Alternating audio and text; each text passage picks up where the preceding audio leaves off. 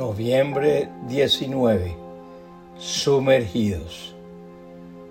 No sé cuántos de nosotros hemos vivido momentos de tanta psicosis que creemos que nos están persiguiendo hasta en la ducha. Quizá momentos en los que pensamos que no tendremos salida a nuestros problemas, como si el laberinto de la historia sin fin fuese nuestra vida, sumergidos hasta la coronilla, como una esponja en un mar de incertidumbre, sin saber qué camino tomar. La Biblia nos cuenta de alguien que también sintió algo así y dijo, Sálvame, oh Dios, porque las aguas de las inundaciones me llegan al cuello. Me hundo cada vez más en el fango. No encuentro dónde apoyar mis pies. Estoy en aguas profundas y el torrente me cubre. Estoy agotado de tanto gritar por ayuda. Tengo la garganta reseca mis ojos están hinchados de tanto llorar a la espera de la ayuda de mi Dios. Salmo 69, 1 al 3. Hace varios años, una amiga hizo un viaje con un grupo de amigos a San Andrés, una isla de Colombia en el Mar Caribe. Y una de las atracciones que se ofrecía era subirse a un aparato llamado banano para que les diera una vuelta a lo largo de la isla. Mi amiga no sabía nadar, ni siquiera flotar en el agua. En resumen, estaba en condiciones muy precarias y a duras penas el chaleco podía salvarle. Sin embargo, unos amigos la convencieron de que era seguro y le dijeron, no hay problema si no sabes nadar, súbete nomás y te aferras a la persona que tienes delante de ti. Otro le dijo que tranquila, que él sí sabía nadar y que le podía ayudar.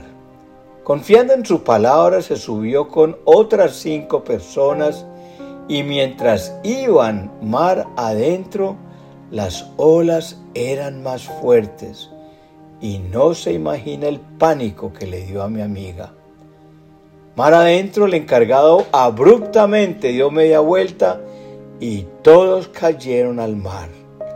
El chaleco de mi amiga se rompió, la persona que supuestamente le iba a salvar se encontraba a varios metros de distancia y todos estaban preocupados por la única persona que no sabía nadar.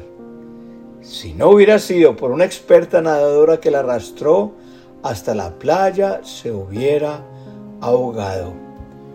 Hoy puedes estar ahogándote y sumergido en un sinnúmero de vicios, en un pecado que no puedes dejar como la pornografía u otras adicciones.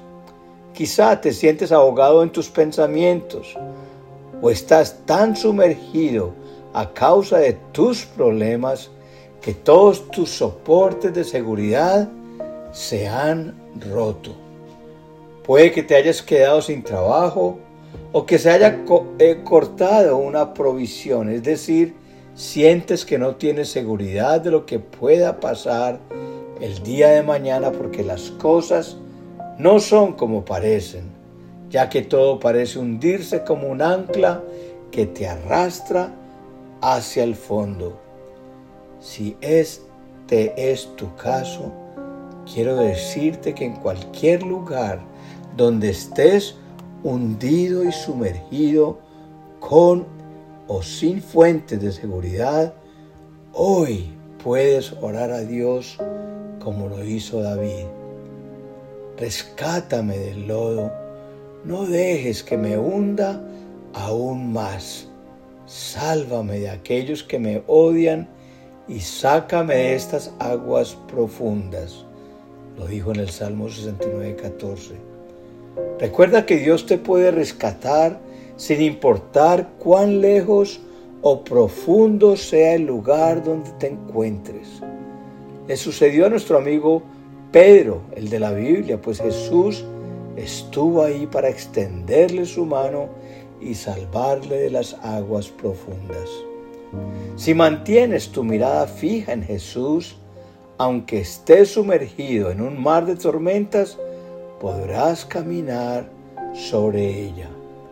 Mi amigo, si se han levantado grandes olas y las ves imposibles de vencer, te aseguro que si Dios no te extiende su mano y te saca del agua, te hará caminar sobre ella. Escoge estar sumergido, pero en la presencia de un Dios que corta tus fuentes falsas de seguridad para que vuelvas tu mirada nuevamente a Él. Te aseguro que tu vida saldrá a flote, nadarás como nunca antes y te sumergirás con la seguridad de tener a Dios, quien es el que salva tu vida.